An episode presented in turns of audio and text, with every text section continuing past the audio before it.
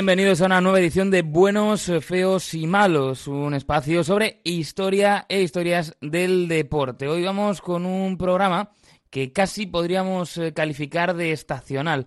Un programa de corte tan otoñal como cuando esa famosa cadena de cafeterías lanza su eh, café especiado con eh, calabaza. Y es que durante el otoño se solapan dos eventos a los que aquí vamos a unir, eh, no sé si de manera cogida con pinzas, pero yo creo que de forma interesante, como lo son las series mundiales de béisbol, que suelen coincidir en el tiempo eh, con la cita de Halloween, ¿no? Con, pues bueno, esa celebración que se ha extendido por todo el mundo, mm, sobre todo, ¿no? Con ese sabor estadounidense, porque saben que hay diversas teorías sobre su origen en las que la llevan a Irlanda o incluso que hablan de tradiciones muy similares incluso entre nosotros. Bueno, pues hoy se va a dar la mano eh, con una de las citas más importantes en el deporte estadounidense. Hablamos de las series mundiales de béisbol que en el bueno de la forma en la que las entendemos en el día de hoy pues se remontan hasta 1903 aunque antes ya teníamos mucho béisbol organizado. Y es que no es evidentemente el béisbol un deporte ajeno a la superstición. De hecho, es habitual cuando vemos los partidos nos encontremos eh, con esa repetición, con ese folclore con amuletos, rutinas, obsesiones e incluso, como nos explicaba el bueno de Homer, hasta algunos bates mágicos. Todo comenzó el año pasado durante aquella terrible tormenta en la que me quedé encerrado fuera de casa. Me protegí con una plancha metálica y corrí a refugiarme debajo del árbol más alto que encontré. Algo me hizo fijarme en aquel trozo de madera. Tenía algo de mágico y de especial que me serviría para hacer un bate. Aparté a un lado mi equipo artesanal de fútbol y me dispuse a fabricar el mejor bate del mundo.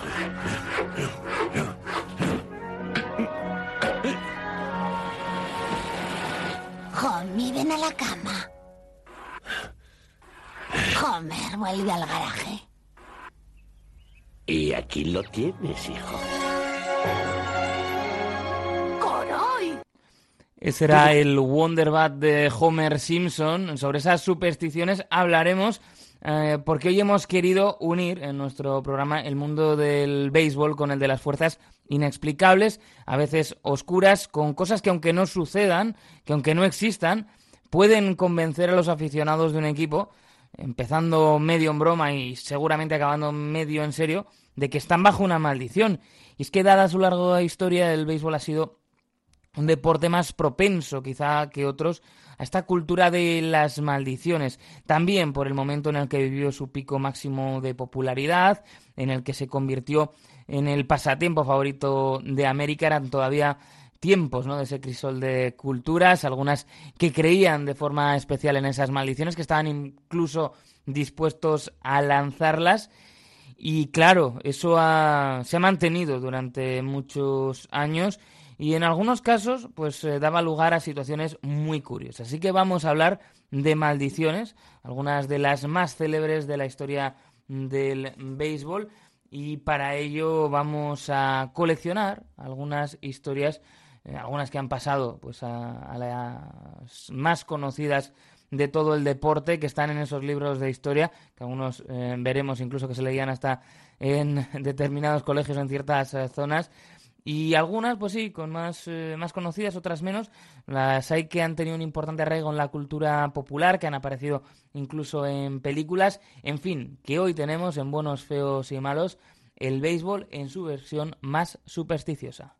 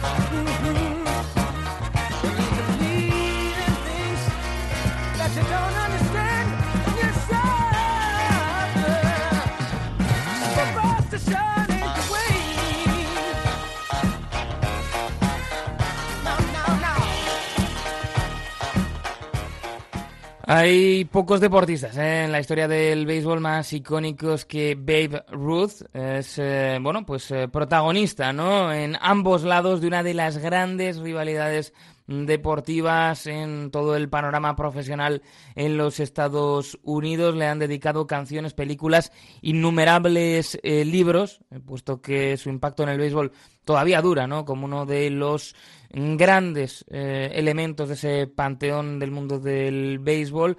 Era un tipo muy particular, un tipo muy accesible a los aficionados, una de las razones por las que se volvió eh, tan popular, pero era también contradictorio, era mujeriego, hecho a sí mismo, pero a su vez hecho a sí mismo gracias a un talento, ¿no? Que le había llegado un talento descomunal para el mundo del béisbol y es un hombre que marcó una época y cuyo legado todavía se sigue sintiendo porque eh, cambió para siempre o para muchas décadas la trayectoria de dos de las grandes franquicias del béisbol profesional.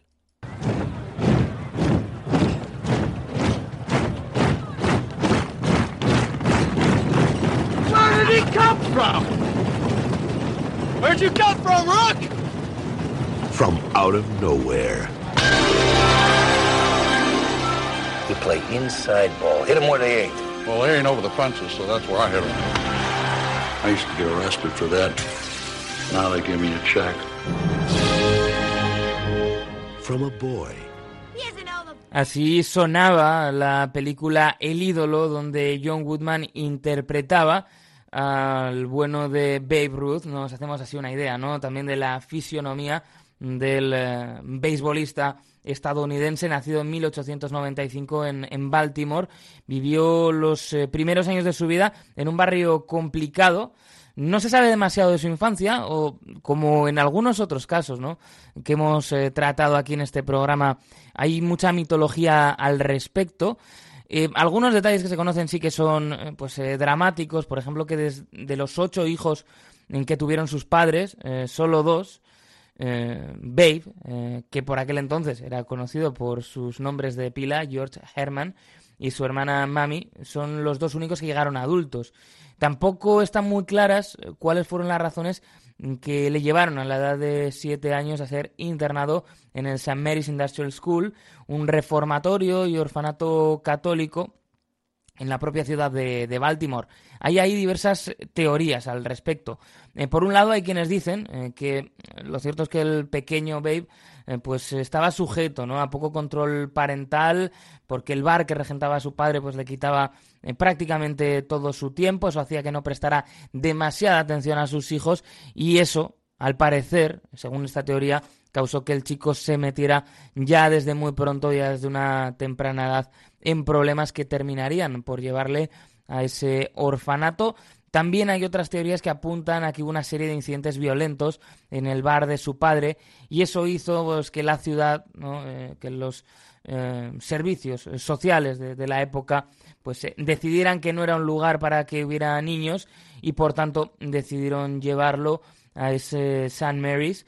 Pasó 12 años allí, lo catalogaron como incorregible y es verdad bueno, pues eh, de su tiempo en el internado sí que sacaría el béisbol, ahí le empujaron a, practicarlo en un intento por enderezarlo y también sacaría una fe que le acompañaría durante toda su vida, pero es verdad que también le dejó heridas, la principal de ellas el sentirse rechazado por su madre y es que ésta eh, apenas fue a visitarle en los años en los que estuvo internado, eh, además esta falleció cuando Babe tenía 12 años esas privaciones ¿no? que, tuvo en aquellos eh, primeros años de vida, de hecho, en, los años, pues eh, en todos los años, ¿no? hasta que llegó a jugar al béisbol eh, profesional, marcarían su vida y esa privación, como hemos visto tantas veces por compensación, se acabó convirtiendo en una tendencia al exceso, una tendencia al exceso que marcó su vida. Eso sí, excesivo, Babe Ruth, pero siempre generoso, ¿no?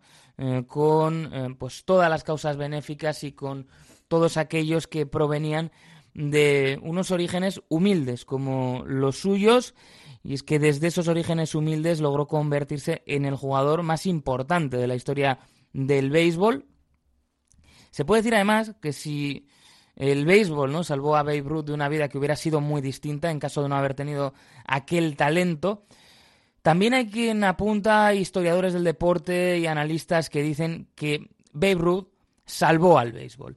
Y es que el momento ¿no? de máxima popularidad para el ídolo, pues que sería después de los eh, Yankees, eh, llegaría mm, en los años posteriores a un suceso que parecía haber dejado al béisbol herido de muerte.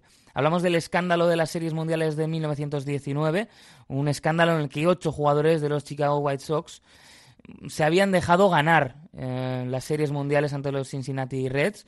Es un escándalo que conmocionó al deporte de los Estados Unidos, que supuso la expulsión de por vida del béisbol de los jugadores implicados y que tuvo detrás pues a una figura conocida, ¿no?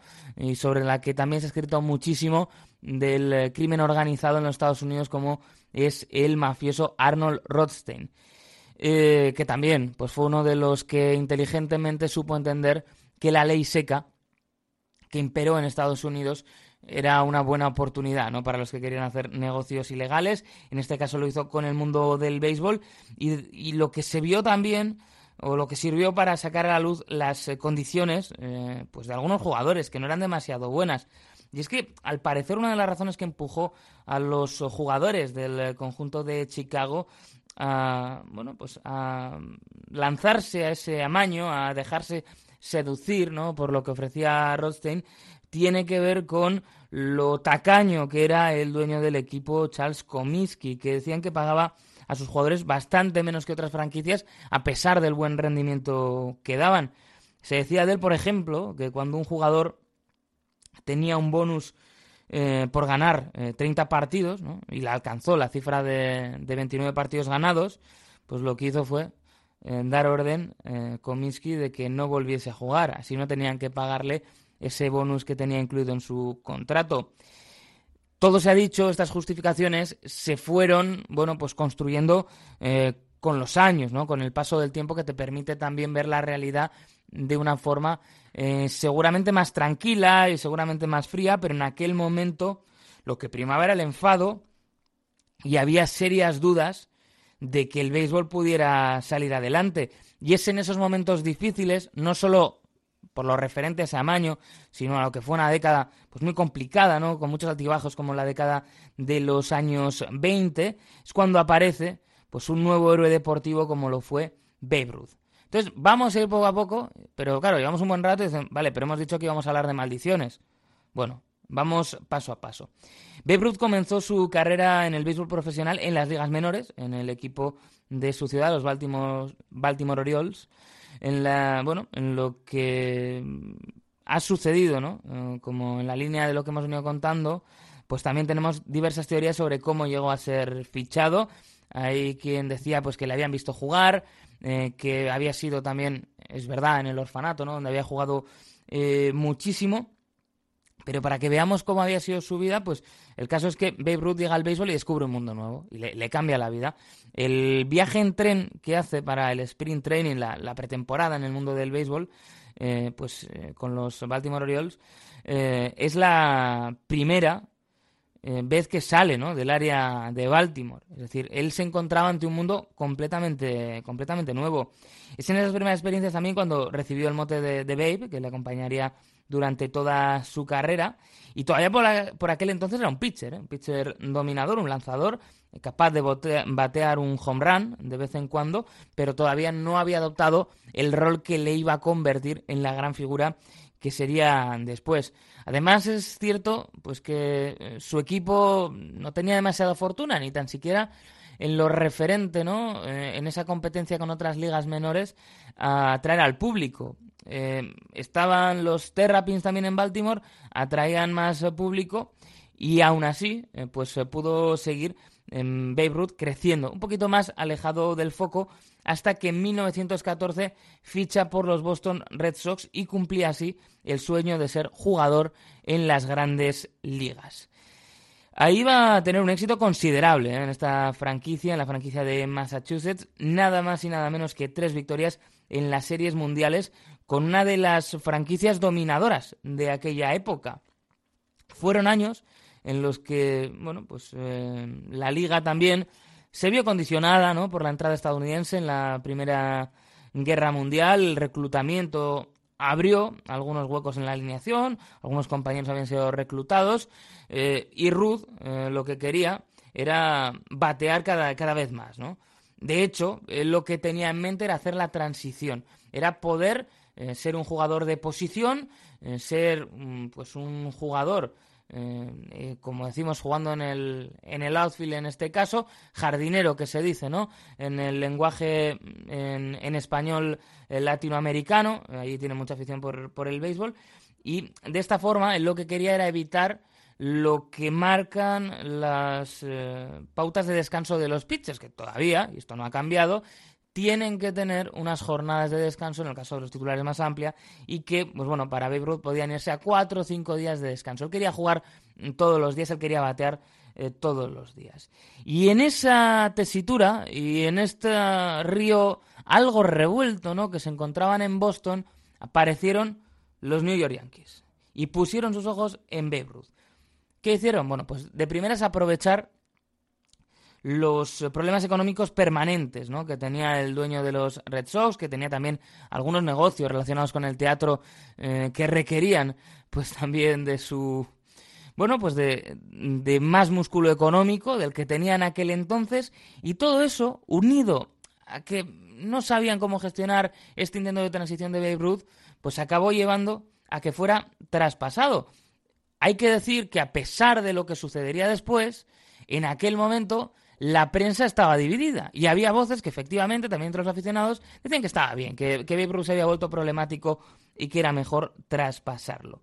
Vendieron los derechos de Babe a los New York Yankees por 100.000 dólares, la cifra más importante hasta la época en lo que se convertiría en uno de los movimientos más trascendentes de la historia del deporte un movimiento que cimentó una rivalidad histórica y que, bueno, pues eh, tiene mucho peso también para que ahora eh, veamos gorras de la franquicia neoyorquina por todo el mundo, ¿no? a veces suelo bromear que eh, son una compañía de gorras que se dedica de vez en cuando a, jugar al béisbol. Yo esto por la tremenda penetración que tienen sus logos, ¿no? Que se han convertido en un icono de, de Nueva York para el mundo. Babe Ruth se marchaba a los New York Yankees.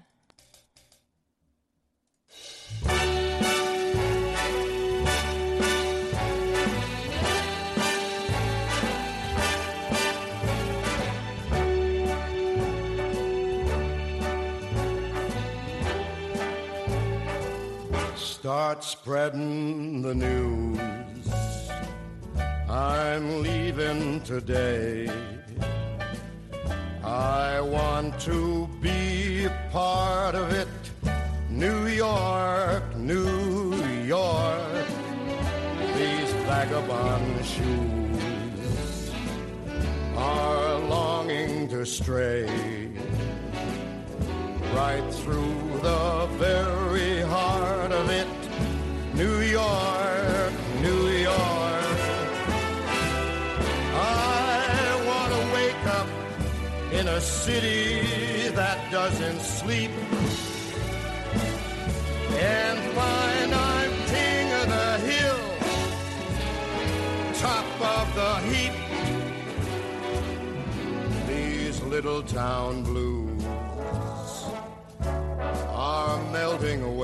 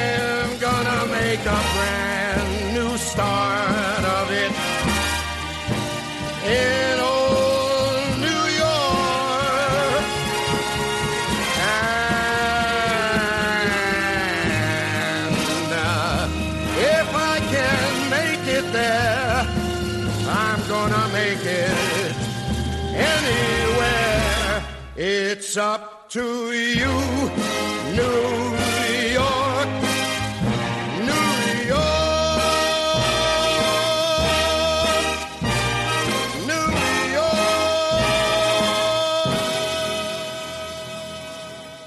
Podríamos dedicar prácticamente un programa completo a lo que fue la figura de Babe Ruth, eh, sobre todo desde su llegada, como decimos, a los eh, New York Yankees. Eh, bueno, no es el caso en el día de hoy, quizá más adelante, quizá en otra temporada. Ganó otras cuatro series mundiales vistiendo las rayas de los Yankees. Se convirtió en el jugador más grande de todos los tiempos. Llegó a ser incluso, ¿no? Después, eh, pues eh, durante la Segunda Guerra Mundial, la imagen de la venta de bonos, una de las imágenes de la venta de bonos por parte del gobierno estadounidense, lo fue todo en la cultura popular de aquellos años.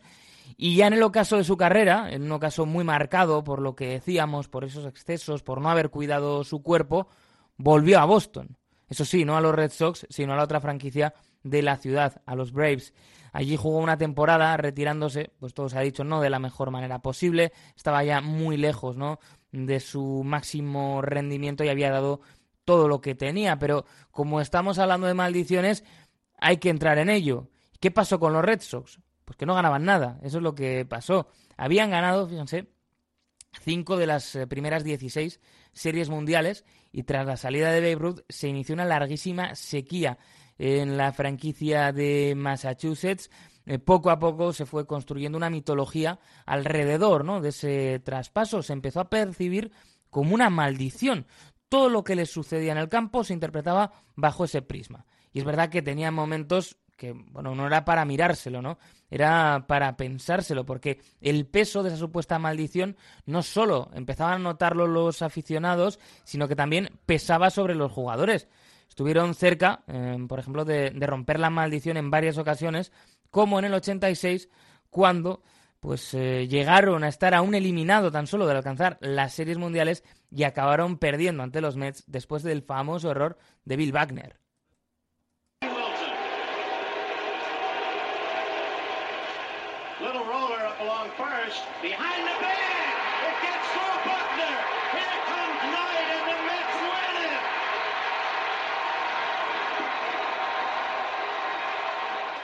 Sobre Wagner también, ¿eh? podríamos hablar muchísimo de cómo sufrió durante muchísimos años y de cómo se convirtió en la principal parte interesada en acabar con esa supuesta maldición para que acabasen eh, pues todos los problemas en, en su vida y toda esa situación tan grave mmm, de que te recuerden en todas partes por un error y que tu vida quede marcada por no haber sido capaz de atrapar esa bola en eh, primera base.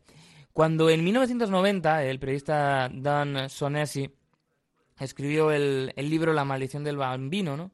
Sonesi, pues un hombre muy conocido en, entre los periodistas ¿no? del Círculo de Boston, muy interesante también, eh, pasó a formar parte casi de inmediato ya de la mitología de, de, los Red Sox, ¿no? Esta idea de la maldición del bambino, el bambino como se le conocía a Babe Ruth, llegó a ser, para que nos hagamos una idea, lectura obligatoria en algunos institutos de Nueva Inglaterra. Hasta ese punto, ¿no? estaban obsesionados eh, con la presunta maldición que se había desencadenado al traspasar a Babe Ruth. Durante años, de hecho, se fueron haciendo esfuerzos eh, para revertir la maldición de forma a cada cual más loca. En el 76, por ejemplo, enviaron a Laurie Cabot, una bruja, a Fenway Park, eh, que es el campo de los Red Sox, para revertir o para tratar de revertir esa maldición. En esos fantásticos documentales de Ken Barnes sobre la historia del béisbol, el pitcher bostoniano Bill Lee sugiere incluso que llevasen los restos mortales de Ruth a Fenway Park, hicieran una ceremonia para pedirle perdón por haberlo traspasado a los Yankees. Y como nota muy curiosa, llegó a haber un aficionado de los Red Sox que subió al Everest, dejó una gorra de los Red Sox en la cima y quemó otra de los Yankees en el campo base.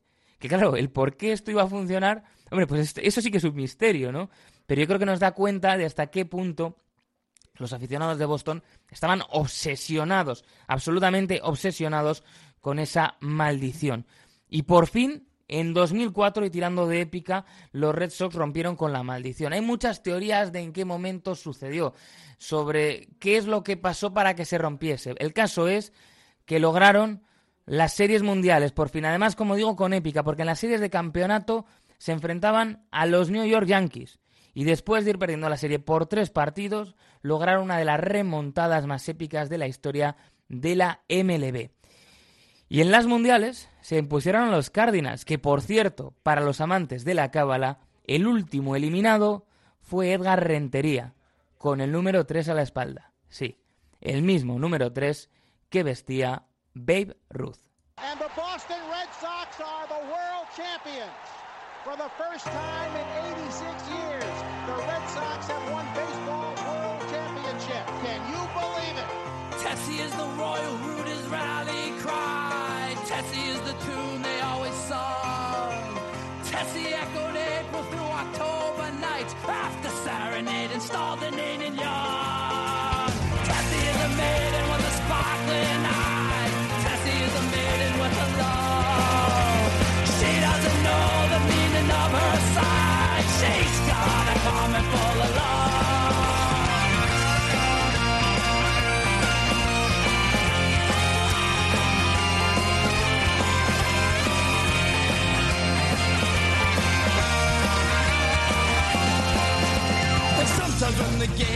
on the line. Tessio is buried.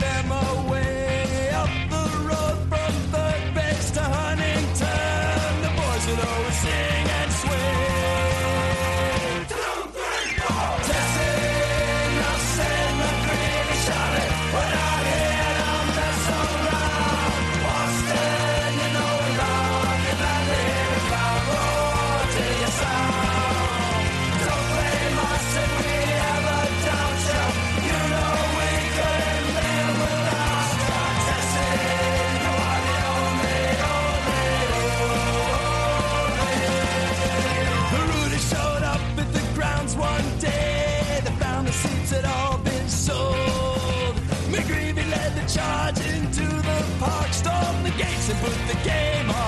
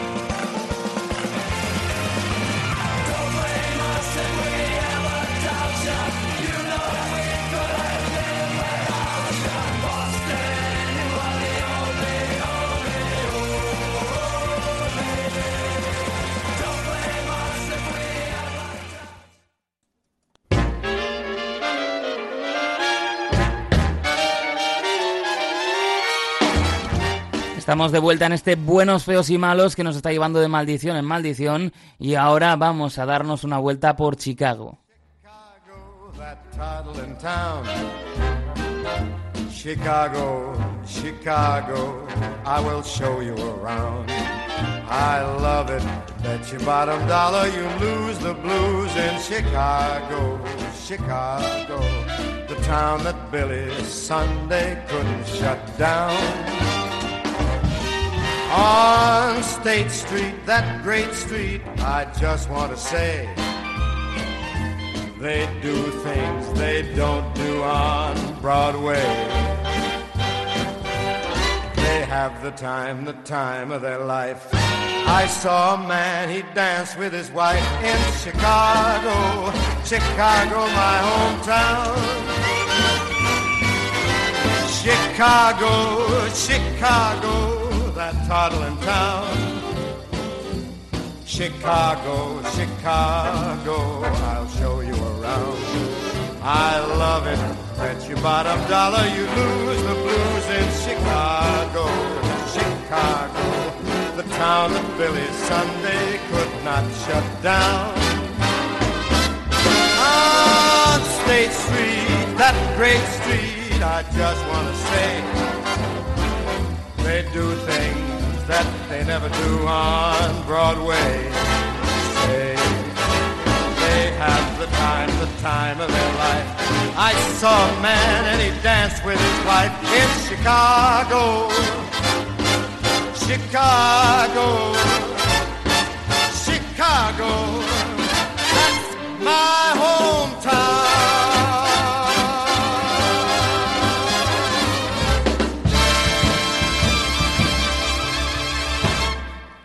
La pregunta con la que vamos a arrancar este nuevo viaje por las maldiciones en el mundo del béisbol es la siguiente. Ojito, ¿eh?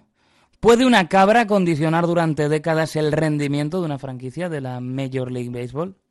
Bueno, esta pregunta, eh, que evidentemente nos suena bastante absurda, muchos aficionados de los Chicago Cubs responderían sin duda alguna que sí, que por supuesto. Y es que hay una cabra en el centro de, toda esta historia. Vamos, personalmente, con mi maldición eh, favorita de todas las que se han atribuido a los equipos de béisbol. Nos vamos hasta Chicago. Fundados en 1876 como Chicago White Stockings, los Cubs eh, fueron una franquicia de bastante éxito en la primera mitad del siglo XX. En la temporada 1906, por ejemplo, los Cubs ganaron 116 partidos y terminaron con el porcentaje de victorias más alto de esa edad moderna, si se considera, eh, así de antiguo, ¿no? También es el, el béisbol y de empapado en, en tradición está. Y eh, es verdad que ahí no le salieron las cosas a pesar de ese grandísimo registro, porque eh, terminaron por perder, terminaron por perder en las series mundiales y se quedaron sin poner pues la, la guinda a ese pastel de su temporada. Cayeron además precisamente frente a sus eh, rivales ¿no? de, de ciudad, eh, los eh, Chicago White Sox, de las que ya hemos hablado por razones no especialmente positivas en el bloque anterior. Eso sí, los Cubs se desquitaron rápidamente porque ganaron las dos siguientes series mundiales, se convirtieron en la primera franquicia en ganar dos consecutivas y en aparecer en tres seguidas. ¿no? Esto nos sirve un poco para entender que, bueno, era un equipo con éxito, no era una franquicia exitosa. Ahora lo que hacemos es dar un salto en el tiempo. Nos vamos hasta 1945. Nos vamos hasta el 6 de octubre. Ese día iba a cambiar, al menos así se analiza, la historia de los Chicago Cubs. Estaban disputando eh, las series mundiales ante los Detroit Tigers. Eh, Los de Chicago además iban ganando la serie 2 a 1 y necesitaban dos victorias en los eh, cuatro partidos que quedaban por disputar, que además iban a ser en su feudo, iban a ser en el Wrigley Field. Ese era un día especial para Billy Sianis, que era un hombre griego que había llegado a Chicago, mm, que se había integrado ¿no? en esa ciudad y que regentaba la taberna Billy Goat. En ese proceso, ¿no? Esto lo hemos visto muchas veces en muchos lugares, el, deporte sirve como elemento integrador. Y en el caso de Sianis se había convertido en un auténtico fanático de los Chicago Cubs. Claro, por eso él lo que quería hacer era poner todo de su parte, ¿no? Quería, de alguna manera, eh, que no quedase nada, ningún cabo suelto de cara a que su equipo, los Chicago Cubs, ganasen las series mundiales. Y por eso acudió contento, feliz, al estadio eh, con acompañado con sus dos entradas y acompañado por su amigo Murphy. Dato importante aquí. Murphy era una cabra. Esto importante. Una cabra con entrada, pero una cabra, al fin y al cabo. Por lo que fuera, los responsables del acceso pues no veían claro dejar pasar a este hombre eh, con su cabra. Así que a partir de ahí surge la leyenda. Y es que se dice, eh, se comenta, ¿no? que en la puerta pues le dijeron que no, que no admitían mascotas. Y también la historia cuenta que Sianis insistió tanto que al final fue el mismísimo propietario de los casos, el señor Wrigley, el que, bueno, pasó por ahí a, tomar la, la, decisión. Y dijo, mira, dejáis entrar a Billy, pero no a la cabra. A lo que eh, Sianis protestó que ¿por qué no la cabra? Porque apesta, le dijeron desde los Chicago Cubs. Y vaya si se lo tomó a pecho. ¿eh? No puede uno meterse con la cabra favorita de un hombre, eh, porque mm, tomó a la cabra en brazos y a partir de ahí empezó algo que parecía una broma, pero que se convirtió en una obsesión para la parte de Chicago que banca a los Cubs. Y es que con la cabra en brazos les dijo que los Cubs no volverían a jugar las series mundiales hasta que dejasen entrar a su cabra. Hay otros que dicen que no las iban a volver a ganar. Hay, hay incluso, ¿no? Pues diversas teorías de lo que dijo en ese momento eh, Billy Sianis, pero el caso es que se fue cimentando la leyenda. Y no, los Cubs no fueron capaces de ganar ningún partido más en esa serie mundial y las mundiales fueron a parar a los Detroit Tigers. Se comenta, y así lo sigue haciendo además la familia de Sianis, que sigue regentando esa, esa taberna, ahora ya una, una cadena, ¿no? En, en el área de Chicago que envió un telegrama a las oficinas del, eh, club eh, en esos días posteriores a, la derrota en las series mundiales, diciendo ¿quién apesta ahora? Así que como digo, eh, cuidado con ofender a una cabra tan querida como era Murphy. En el momento es verdad que esto parecía cachondeo y se podía tomar así, pero los años pasaban y la victoria no llegaba, así que los aficionados iban obsesionando más y más.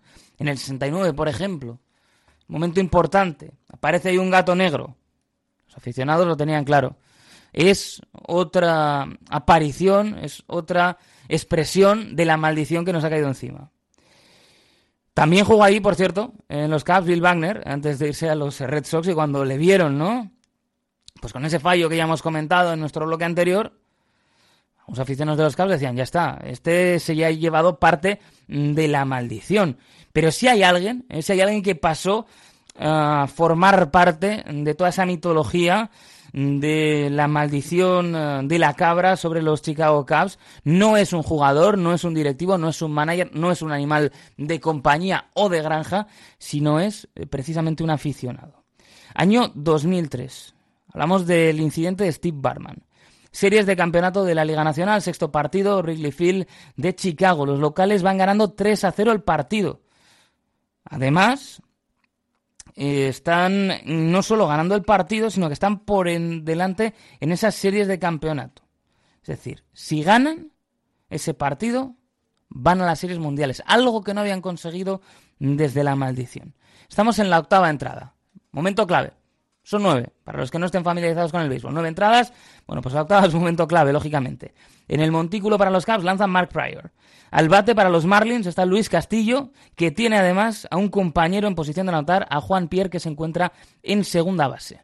La cuenta de bola strikes está completa. Swing de Castillo, contacta con la pelota y esta se marcha a la zona de foul. Pero el left fielder Moisés eh, quiere, Alú, quiere convertirlo en una eliminación. Y corre y corre para atrapar la pelota. Ustedes saben que eh, si la bola es foul, eh, bueno, pues eh, la cuenta continúa igual, en, cuando está cerrada la cuenta, me refiero. Pero, a pesar de que la bola es una bola de foul, tienes la opción, ¿no? en este caso la defensa, de atraparla y de esa manera conseguir un eliminado. Y en este caso hubiera acabado mm, con esa entrada y les hubiera acercado muchísimo. Les hubiera dejado pues a, a tres eliminados. ¿Qué ocurre a partir de aquí? Pues que corre, corre y corre Moisés Alú, salta en una bola muy pegadita a la grada y entre su guante y la pelota se interpone la mano de un aficionado, Steve Barman, que quiere hacer esto tan típico del béisbol de llevarse una pelota de recuerdo. Bueno, no consigue atrapar el jugador, La pelota queda en la grada, por tanto, continúa el turno de bateo para Luis Castillo y cómo se cabrea Moisés Alú. Y cómo se cabrea todo el estadio de los Cavs. Y empiezan a buchear a Barman, y empiezan algunos a escupirle, y la televisión además empieza a poner en bucle su imagen. Hasta que ya la seguridad del estadio le pide por favor que se marche, porque temen por su integridad física. Además, eh, el césped no ayuda, porque, claro, esto quedaría en anécdota. Si las cosas hubieran ido bien sobre el terreno de juego, solucionado, anécdota. Pero no, es que los Caps colapsan. Es que salen perdiendo una entrada que tenían bien encaminada. Y pierden el partido. Y pierden también el séptimo partido. Y no llegan a las series mundiales. Y la identidad de Barman se publica en la prensa. Necesitó incluso de un dispositivo policial en su domicilio para evitar pues que la tomaran con él. Eh, le enviaban incluso regalos los aficionados de los Marlins, que pidió que se donasen a algunas asociaciones benéficas.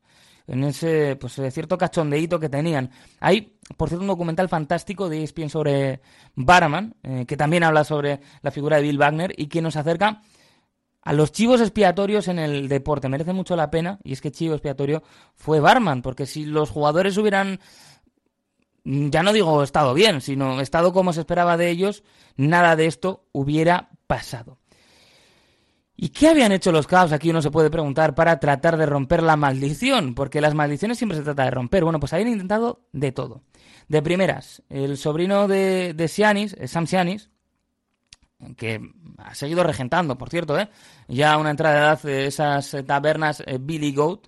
De hecho, durante la COVID decía que ni tan siquiera por la COVID se iba a retirar. Eh, pues eh, fue en varias ocasiones con una cabra para tratar de revertir el, maleficio, de tratar de acabar con la maldición. No funcionó. En el año 2003, el año de la cabra, un grupo de aficionados de los Cavs viajó al feudo de sus rivales divisionales, los Houston Astros, con una cabra, con la intención de que no les dejasen entrar, como sorpresa, sorpresa, así pasó, no les dejaron entrar, y entonces ahí, bueno, pues leyeron unos versos y básicamente eh, fueron a decir que la maldición quedaba revertida y encima se la pasaban a los astros. Bueno, esto no funcionó. Al año siguiente del incidente de Barman, eh, fue, bueno, pues un, un empresario local compró la pelota y la dinamitó. Tampoco funcionó, ¿eh? ¿eh? A estas alturas incluso ya la esperanza la ponían en la película Regreso al Futuro. Porque, eh, bueno, pues en esa película se decía que en el año 2015 ganaban las series mundiales. Oye, y se acercaron más que de costumbre, pero tampoco pudo ser. No lo lograron hasta que en el año 2016, en su primera aparición desde que se iniciara la maldición, los Cavs se impusieron en las series mundiales y ponían fin a la maldición de la cabra. Los Yanis, Steve Barman y la mitad de Chicago, ¿no? que es de los Cavs, pudieron al fin respirar tranquilos. Habían acabado con una de las maldiciones más divertidas y más curiosas de todo el deporte mundial.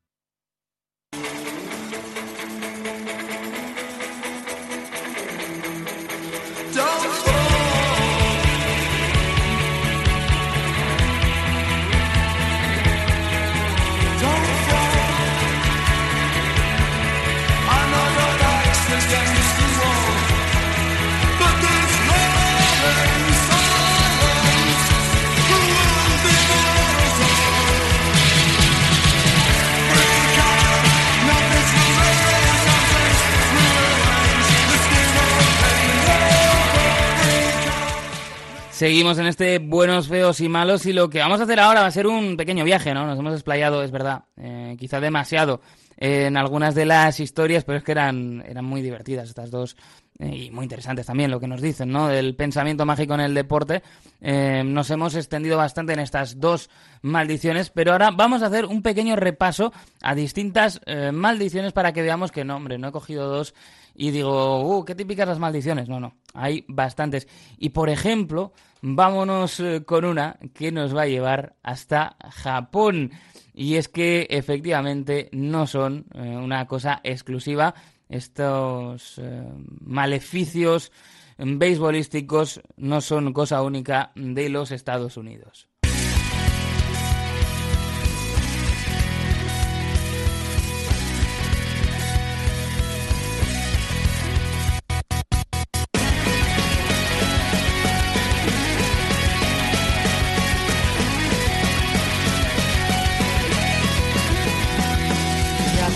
目を覚ましたかい？それなのになぜ目も合わせやしないんだい？遅いよと怒る君。これでもやれるだけ飛ばしてきたんだよ。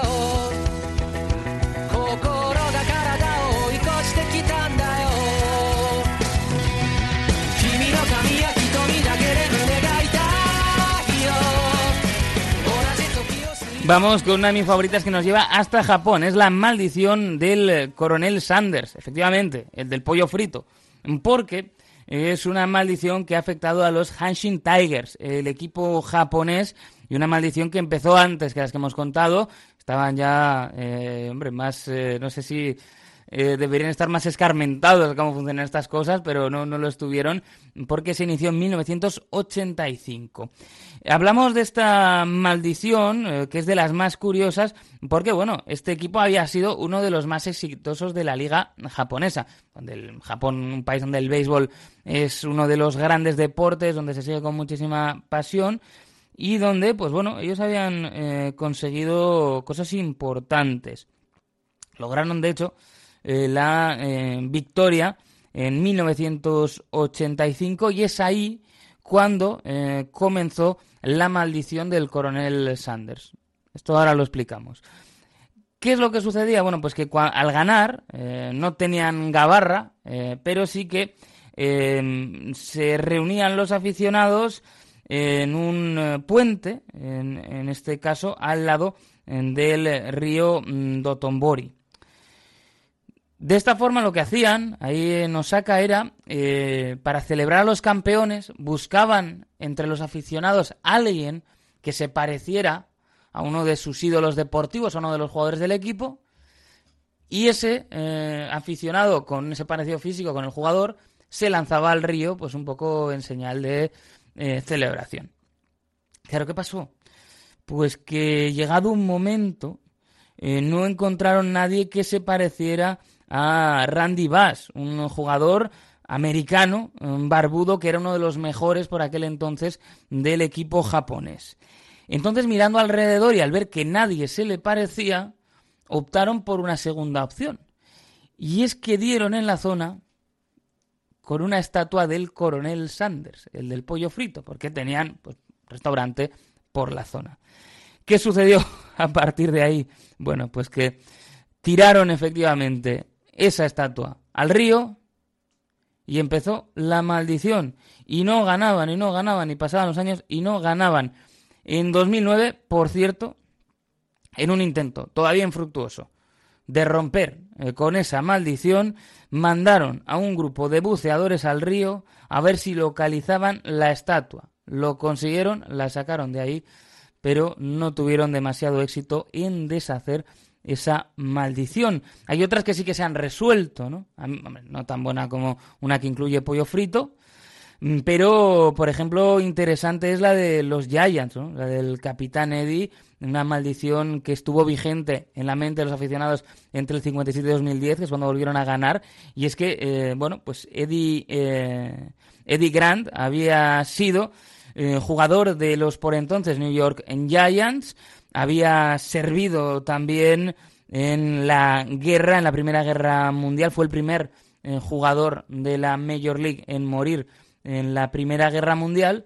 Y cuando se trasladaron eh, los, eh, por entonces New York Giants, luego San Francisco Giants, cuando dejaron su estadio, pues perdieron la placa que recordaba la figura de Grant.